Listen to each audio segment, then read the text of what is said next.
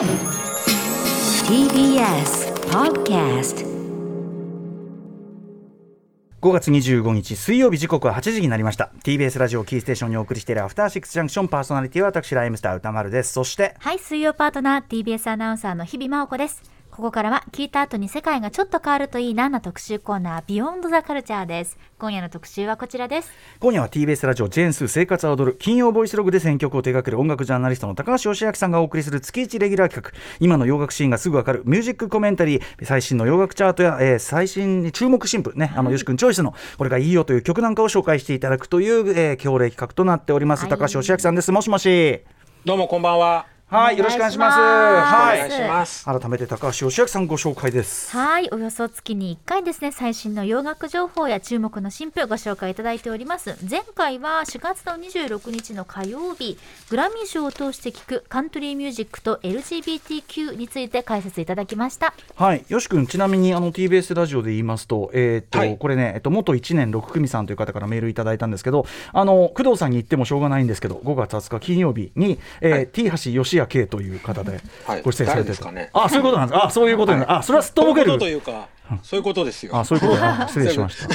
なんかでもほらあのいつもこの番組はさ、まああの、ね。ご紹介はそこそこに、はい。あの音楽ライターとしてまあその音楽そのものをご紹介いただいてるから、はい。その音楽ライターというご職業のなんていうかな側の部分というかさ、ええ。そういう話ってなかなかね改まってしないだろうからね。そうですね。面白いよね。ね。はい。うん。いやでもそこにある種ある種この業界の代表として登場というさ。いやいやいやいやいや。の上り詰めと言ってもこれは過言ではないい。や、まあ TBS ラジオで声かけやすかった いですか。いやいやもうというか匿名ですからね。ああーそうですそうですよねそれよくそうですよねよく似たそのねあのアルファベットの方もいらっしゃいますもんね友達です。同盟偉人といったところで、はい。まあいいやそうだねめんどくさい。はいはいはい、はい、ということで、えー、よし君いつもねいろんな話をしていただいておりますが、今回はどんな話をしてくださるんでしょうか、えー今回は5月20日に、えーニューアルバム、ハリーズハウスをリリースしました、ハリー・スタイルズですね。ハリー・スタイルズはこれ日比さんがもうなんというか長年のへそうですね。並走してきたという思い入れと言いましょうか。並走もうね、並走、並走者、後並ろから。だってでもさ 同い年なの？そうですね、92年生まれですよね。4年生まれ、うん2月ってことなので。94年です。ほぼ同ほぼ。同同同同学年。同世代。同世代ってことみたいだし、はい学年同じですけども。はい。大学まあ、当時はワンダイレクションの一員だったそうです、そうもうなんですね。大学教学洋楽というですね、私のまあ一時代をですね、大変に構成してくださった方のお一人でございまして。ねえ。そのねあの大学教学洋楽でまあ彼もまだ若かったアイドルだったっていうところから、うんあの非常に立派なアーティストにっていもううところだもんね見事な成長ぶりを遂げているので、うんその辺を今日は詳しく紹介したいと。よはい、えーということで、はいお知らせの後高橋義明さんにお話さらに伺っていきます。よろしくよろしくお願いします。ろしくお願いしまおす。願いします。After Six Junction 時刻は8時4分です。TBS ラジオキーステーションに生放送でお送りしています。アフターシックスジャンクション。今夜は今の洋楽シーンがすぐわかるミュージックコメンタリー5月号をお送りします。はい、ゲストは引き続き音楽ジャーナリストの高橋義明さんです。よろしくよろしくお願いします。はい、よろしくお願いしお願いします。さて本日紹介します曲は放送後にまとめて番組公式ツイッターにアップします。ぜひそちらも参考にしてみてください。はい、ということで、えー恒例の構成です。前半はハリー・スタイルズのニューアルバム、ハリーズ・ハウスについてその最新事情を伺っていきます。はいそして後半はニューリリースね、えー新譜の中から高橋義明さんがこれいいよというような曲をどんどんどんどん紹介していただくという、これはこれで本当にね、貴重な情報源です。ですえーよろしくお願いいたします、よし君。お願いしますはいはい。じゃあまずはハリー・スタイルズいきましょう。うん。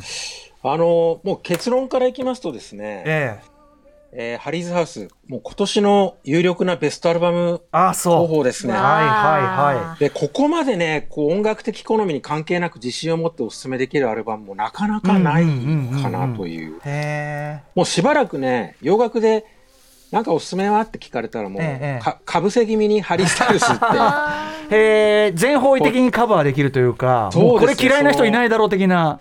そうですね、もう the good music って感じで。うんうんうんだメインストリームとインディーがこう、クロスオーバーしている現行のポップミュージックの醍醐味をこう凝縮したような。アルバムという意味でも、このコーナーのもうサウンドトラックにしたいような、へえ。そういう内容ですね。うんうんうん。はい。はい。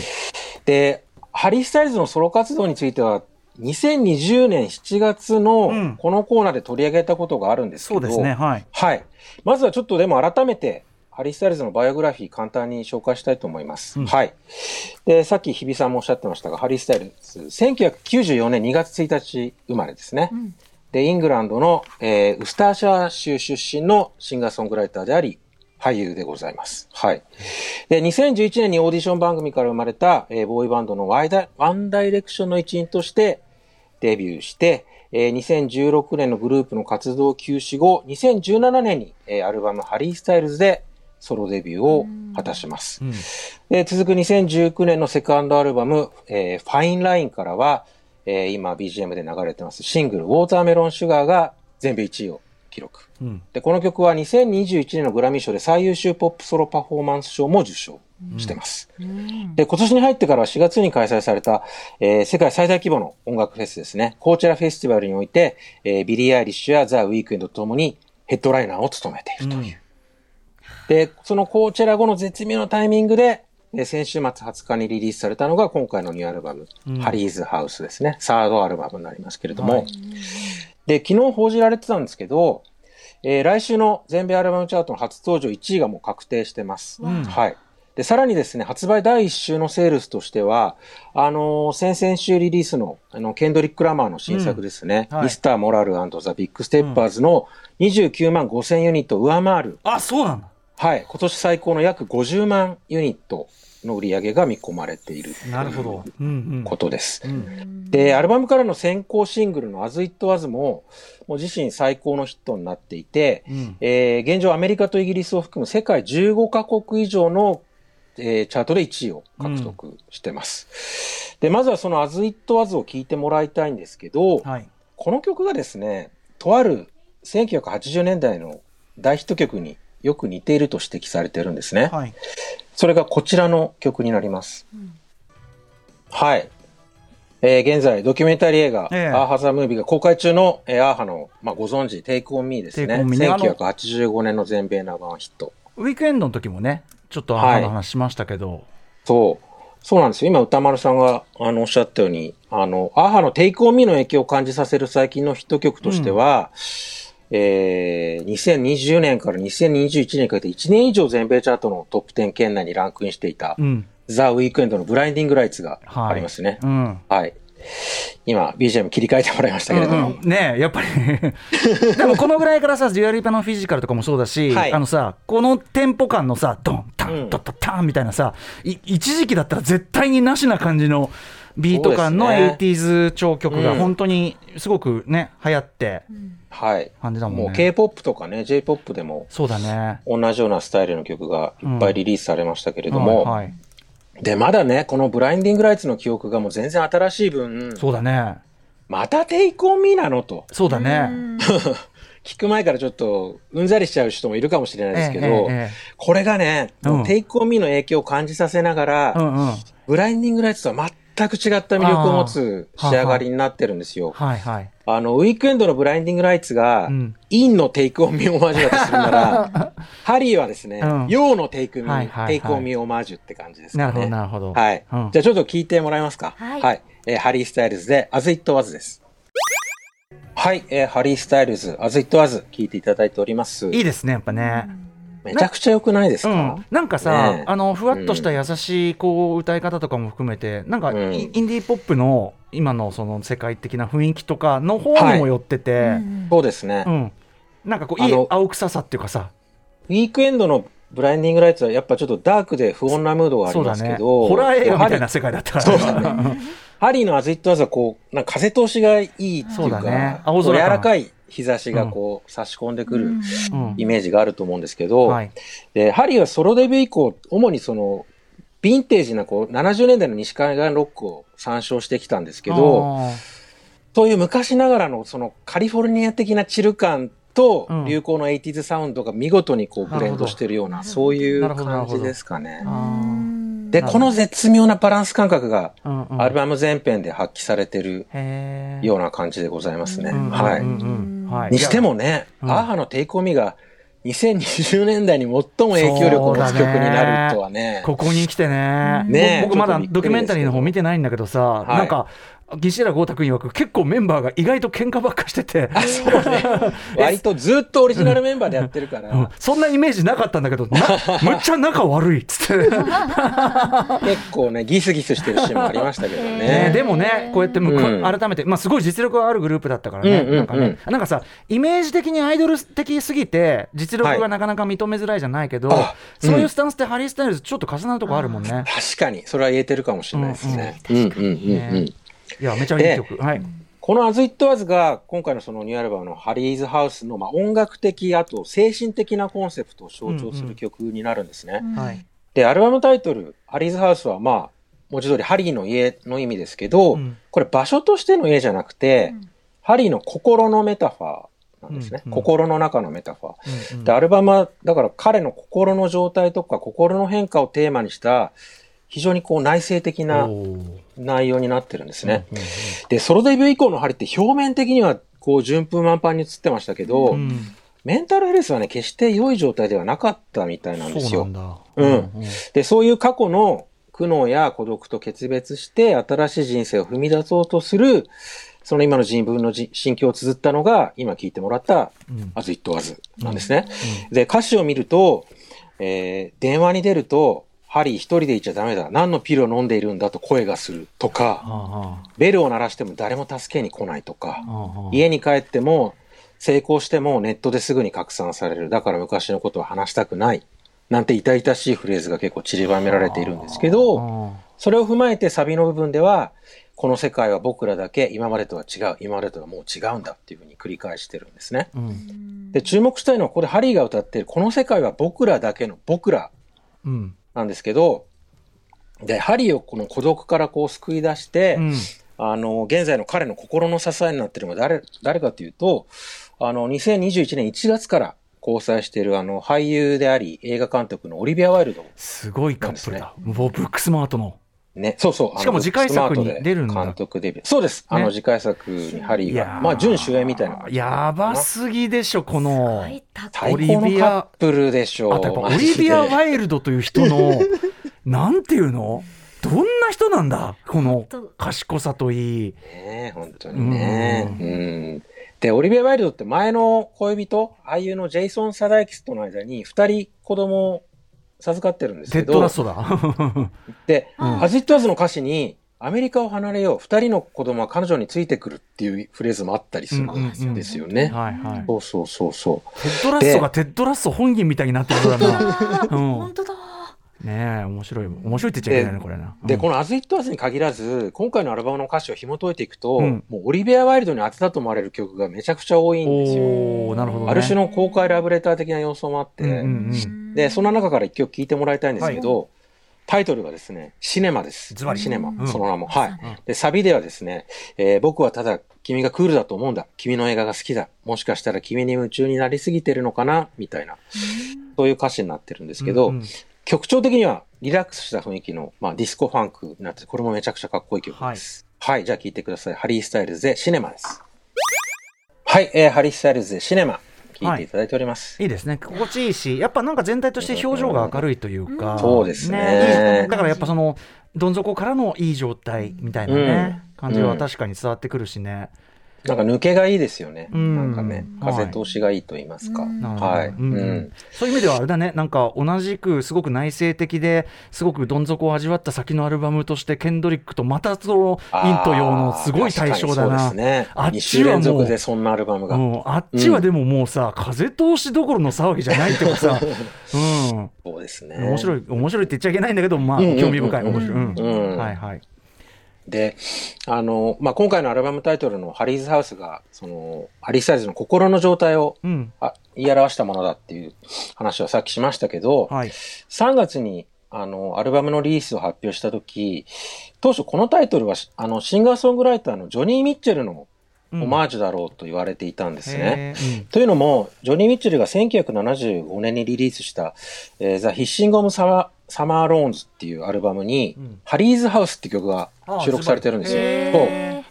で、ジョニー・ミッチェルもそのハリーのアルバムリリースの方を受けて、ツイッターで素敵なタイトルねってリアクションしてたり、うんうんで、ハリー・スタイルズ自身、あの、ジョニ・ミッチェルの大ファンで、彼女の代表曲の Big Yellow Taxi カバーしてたことがあるから、まあ、まず間違いないだろうなと思われてたんですけど、うん。ところがですね、アルバムのリリース直前に、ええ。あの、ハリーがアップルミュージックでのインタビューで明かしたところによるとですね、うん。このタイトルは、あの、細野晴臣さんのえ細野ハウスに由来している。えハリーってつ細野さん。そう。ねね相性でもあるもんね。そう、あのー細野ハウス、細野晴臣さんが1973年にリリースしたソロデビューアルバムですけど、またしても。あちなみにね、細野ハウスがリリースされたのは1973年の5月25日、うん。49年前の今日です。ああなるほど。へああそう。49年そう。前えまたしても細野さんの世界そう的ななんですよ。えでえハリー・スタイルズ、まあ、親日家として知られてて、うん。まあ、ちょくちょくもうお忍びで来日してるんですけど、ええ。で、今回のアルバムにも、東京でレコーディングした曲が含まれてるんですね。えで、おそらくそういう中で、細野ハウスを知って、うん。で、気に入って、あの、ハリーズハウスというタイトルを思いついたらしいですね。誰か多分日本の関係者から、うんうん。細野さんのニックネームがハリーっていうことを教わったのかもしれないですはいね。はいはい。はい。そうなんだ。いやにしても、ハリー・スタイルズから細野さんの名前が上がるっていうのはちょっとわ驚愕なんですけどね。ねそこもかみたいなね、い、やーすごいわ。さすが で、ハリー曰くですね、こう自分の内面内面を歌ったアルバムに、うん。そのハリーズハウスっていうタイトルをつけることによって、はい。こう各収録曲に全く新しい意味が生まれたように思えたっていうふうにコメントをしてるんですね。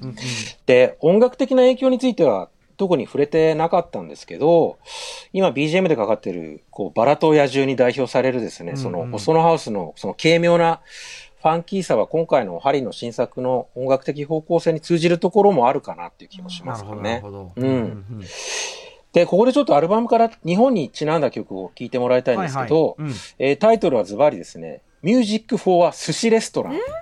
お寿司。屋さん用の音楽ですかね、直訳すると。で、この曲、アルバムの1曲目なんですよ。うん。だからそれを考えると、これはハリー流の、まあ、ハリーの家へのおもてなしなのかな、気がするのと、はいやっぱハリーにとってお寿司屋さんはちょっとリラックスできる場所なのかなっていう、なるほどということなのかもしれないですね。うんうんうんまあ、ファンキーでめちゃくちゃかっこいい曲です。はいえーハリー・スタイルズで、えー Music for a Sushi Restaurant です。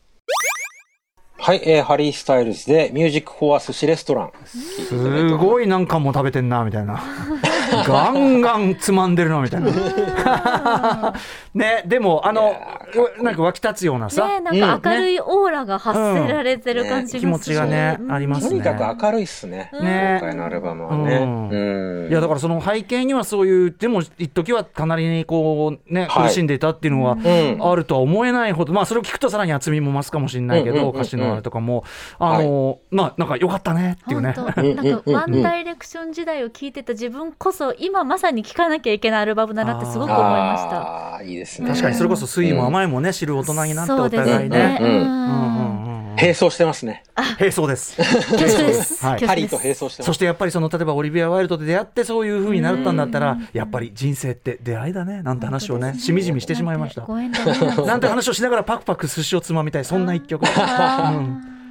で、アルバム、今回のアルバム、ジャケットのうんハリーのコスチュームにもも注目してほしいんですけど、はい。えー上、トップスはですね、襟がこうピーターパンカラーで、裾がこうフリルになった白のブラウスなんですね。うん。なんか女性ものっぽく見える感じ？そうなんです、まさに。うん。で、パンツはブルーのワイドレッグのジーンズで、うん。靴はあのバレーパンプス履いてるんですよ。うんうんうんまあ、で、今歌丸さん言ったみたいに、すごい女性的な、フェミニンな、うんあの、衣装をまとってるんですけど、ハリー・スタイルズはあの、前作のファインラインのリリース前後ぐらいですかね、2019年頃から、あの、ファッションにジェンダーの境界線など必要ないっていうメッセージを打ち出してるんですね。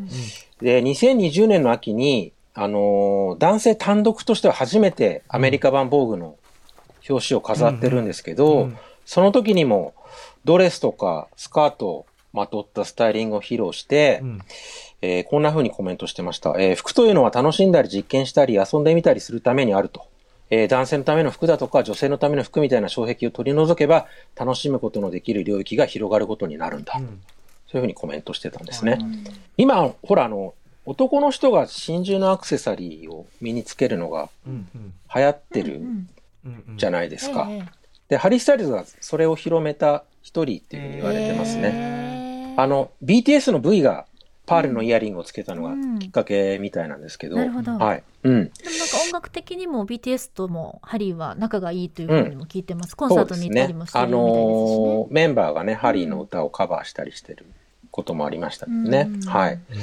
ただですね、この防具のハリーのスタイリングと発言がアメリカの保守層からですね、男らしくないっていうふうに批判を浴びることになるんですね。アホかで、保守派のですね、キャンディース・オーエンスっていうコメンテーターがツイッターに、えー強い男性なくして生き残った社会などありませんと。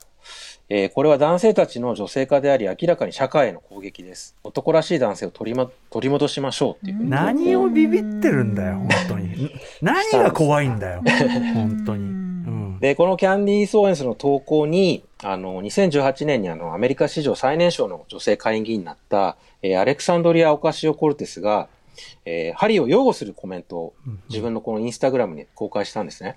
で、曰く、えー社会におけるジェンダーの役割を、えー細かく調査して検討する人々がいて腹を立てていますと。うんえーきっと男らしさや女らしさというものが彼らの怒りや不安を引き引き起こすのだと思います。もしそうならば、それこそが、それこそが一つのポイントではないでしょうか。そういう反応をよく考えて、調査して、しっかり関与して成長していきましょうっていうふうにうんコメントを公開してます。はい。うん。で、このアレクサンドリア・オカシオ・コルテスと共にハリーを擁護したのが、当時まだハリーと交際する前のオリビア・ワイルド。だった。ああなるほど。へえ彼女はキャンディー・ソーエンスのツイッターの投稿に、あなたって哀れな人ねっていうふうに、うんうんレスポンスしたんですけど、まあブックスマートとか見ればもうさ、その、うんてそっていうアホは一人もいない世界っていうさ。ねもう最初もう全然こっち先進んでますからっていう作品でもあるから、そりゃそうだよね。気持ちいいな。うん。オリビア・ワイルドがその監督を務めるドント・オーリー・ダーリングって映画に、うん。ハリーの出演が決定して撮影を開始した直後にこの防具の表彰をめぐる騒動があったんですよね。なるほど。そうそうそう。あそうか。じゃあご交際の前にそのまず仕事のあれがあって。直前ですね。そうなんだね。なるほどね、まさにそういったタイミングでも何かこう共感というか響き合うところもあったのかもしれないですね。まさにそうだと思います。うん。だからこういう経緯を踏まえると、今回の新作のジャケットでハリーがそういうこうジェンダーレスな衣装をまとっているのは、その彼がずっとあのメッセージを発信してたそのファッションにジェンダーの境界線など必要ないんだっていう、うん。そういうメッセージ以上の意味がうんあるんじゃないかなっていうふうに思いますね。やっぱ今のハリーにとって、オリビア・ワイルドが最大の理解者で、うん。大きな心の支えになってるのかなっていう印象を、このジャケットのアートワークを見るときにちょっと思いましたね。普通にめっちゃ似合ってるし、全然もうね、うん。すごい可愛いジャケだし、そうですねうん。はい、で、アルバムには、そういうオリビア・ワイルドとのこう信頼関係を深めていく過程を歌ったと思われるような曲が収録されてるんですけど、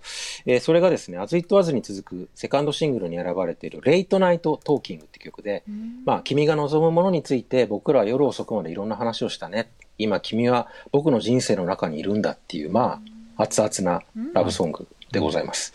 じゃあ聴いてください。ハリー・スタイルズで、 Late Night Talking です。はい、えーハリー・スタイルズで、 Late Night Talking 聴いていただいております。さっき吉君が言ったやっぱ風通しの良さとか、まあ本当に明るいとか、うんね、これだけなんかあれだねこれだけポジティブな感じが並ぶ。アルバムってもうなんかね、なんか、4曲現状聴いてもらってるけど、ん。すごいいいテンションのアルバムだっていうことうんがうんなん。かすご伝わるくかなと思うんですけど。満たされてる感じがする。うん。それのお裾分けをもらって私も多幸感がこう、うんなんかじんわり湧いてくる感じがしますね。うん。しかもそれがなんかいわゆるこうさあのーなんだろうあのエンターテイエンターテインメント的なこう構築された明るさというよりは、うん。なんかそのもうちょっと小説的なところの明るさ。だから、うんうんうん。本当にケント・クラマーと対照的っていうか、うん。これが同時期に出るってやっぱりなんかすごいそうですね。一周違いでね。うん、感じがするな、うん。はい、ちなみに、あの、さっきの防具の一件に関してはですね、えあの、ドラマのポーズでおなじみの、うんうん。はい俳優であり、歌手のビリー・ポーターが、あの、ハリーを非難するわけではないっていうふうに強調した上で、えあの、ジェンダーレスファッションの先駆者は私だと。あ にもかかわらず、結局は白人の異性愛者あがー、こういう機会に選ばれるんだっていうふうにコメントしてますね。確かに。あの、ビリー・ポーターは、あの、アフリカンアメリカンでゲイであることをカミングアウト確かに。してますけど、うんまあ、こういう反応があったことも、ちょっと紹介しておきますね。確かに、はい。なるほどだからね今度本当にこんなインターセクショナリティというかね、うん一つでは済まない話だもんねやっぱりねそうですね。うんうんはい。なるほどで、まあ4曲聴いてもらいましたけど、本当まだまだ触れたい曲がたくさんあってですね。てかもうアルバム聴けやって話ですね、これね、話始まる。うん。例えばですね、いあの、イギリスの作家のあの、ロワルド・ダールうんうんの、マチルダは小さな大天才にインスパイアされたマチルダっていう曲ではですね、はい。まあ子供の頃に家、家が居心地のいい場所ではなかった人たち、まあ家族から虐待を受けてたような人たちにメッセージを送ってるんですけど、うんこれもあの、家とは場所ではなく心の状態であるっていうそうんうんのアルバムのコンセプトに基づいているうんうんうん曲だったりするんですよね。ううんんうん。まあそんな感じで本当に全編素晴らしい内容で、多分来年のグラミー賞では太陽ノミネート確実かなと。うんうんうん。主要部門の受賞も大いにあり得るんじゃないかなっていう思いますね。そしてね、うんワンダイレクションというそのアイドルグループの、うんうん。まあ末っ子的な？そうですね、はなんか一番年下でとても可愛い、ね。なんか元気でやんちゃみたいなイメージが強かったので、なんかまあ当時をこう夢中になって聞いてた自分だからこそまあ責任とまでは言いませんけどなんか今のハリーこそ聞いて感じることが、なんかワンダイレクション時代のファンとしてのこう幸せでもあるんだろうなって今日思いましたね。嬉しいですね。素晴らしいコメントですね。ありがとうございます。ね、あと声が、はい声が本当にって話をずっと相変わらずやっぱりこのセなんだろうな、ハスキーというかねちょっとこううんかすれた感じっていうのがやっぱり色あせない素敵です。でもさっき日比さん言ってたみたいに本当に落ち込んだ時とかにうん聞くサウンドトラックとしてはもう最高かもしれないですね。うん気分が上がるし。うんあとこれから夏に向けてもすごいバッチリなアルバムかなって気がしますね。すごい開放感があるから。うんいいですね。はい。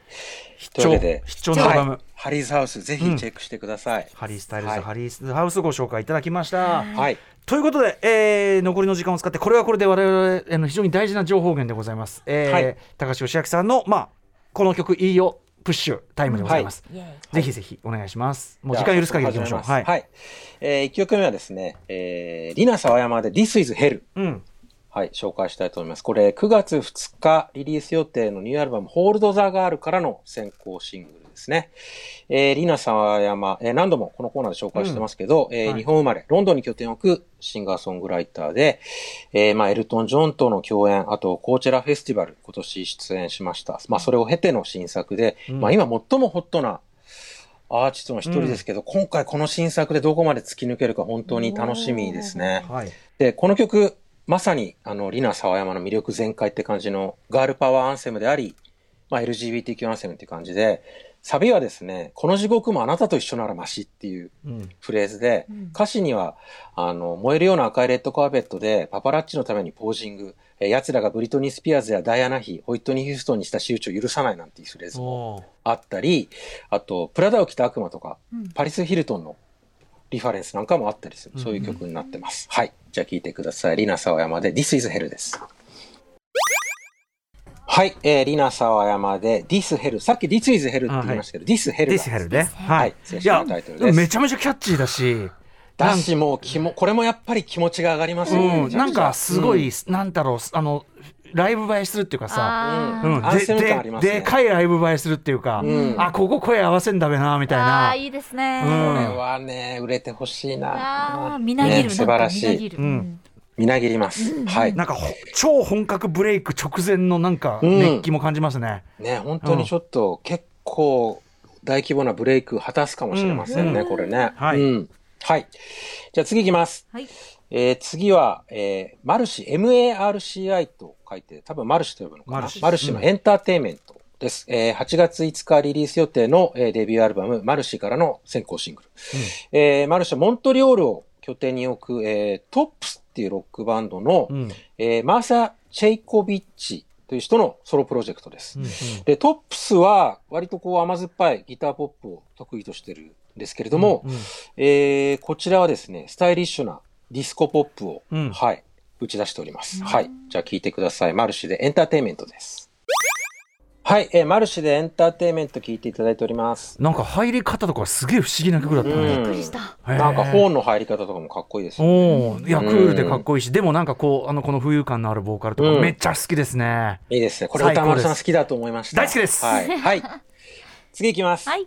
えー次はシグリッドの、え、A Driver Saved My Night という曲です。えー5月6日リリースの、えーニューアルバム How to Let Go の収録曲です。うんえーシグリットはノルウェー出身ですね。えー2017年にデビューしたシンガーソングライター。えー2019年に、えーファーストアルバム、えー Sucker Punch をリリースしてるんですけど、こちらが本国でノルウェーで1位、イギリスで4位になってます。で今回はね、多分それをしのぐヒットが期待できるかなと。まあ次代の有力なポップスター候補という感じでしょうかね。はいえーこの曲もめちゃくちゃ完成度の高いディスコポップに仕上がってます。えーシグリッドで、えー、A Driver Saved My Night です。はい、えーシグリッドで A Driver Saved My Night。いいです聴いていただいております。ねもうこのいいですね。この時間帯のこの夜ちょっとちょっともうね。ね一杯だけ飲んで帰るみたいなね。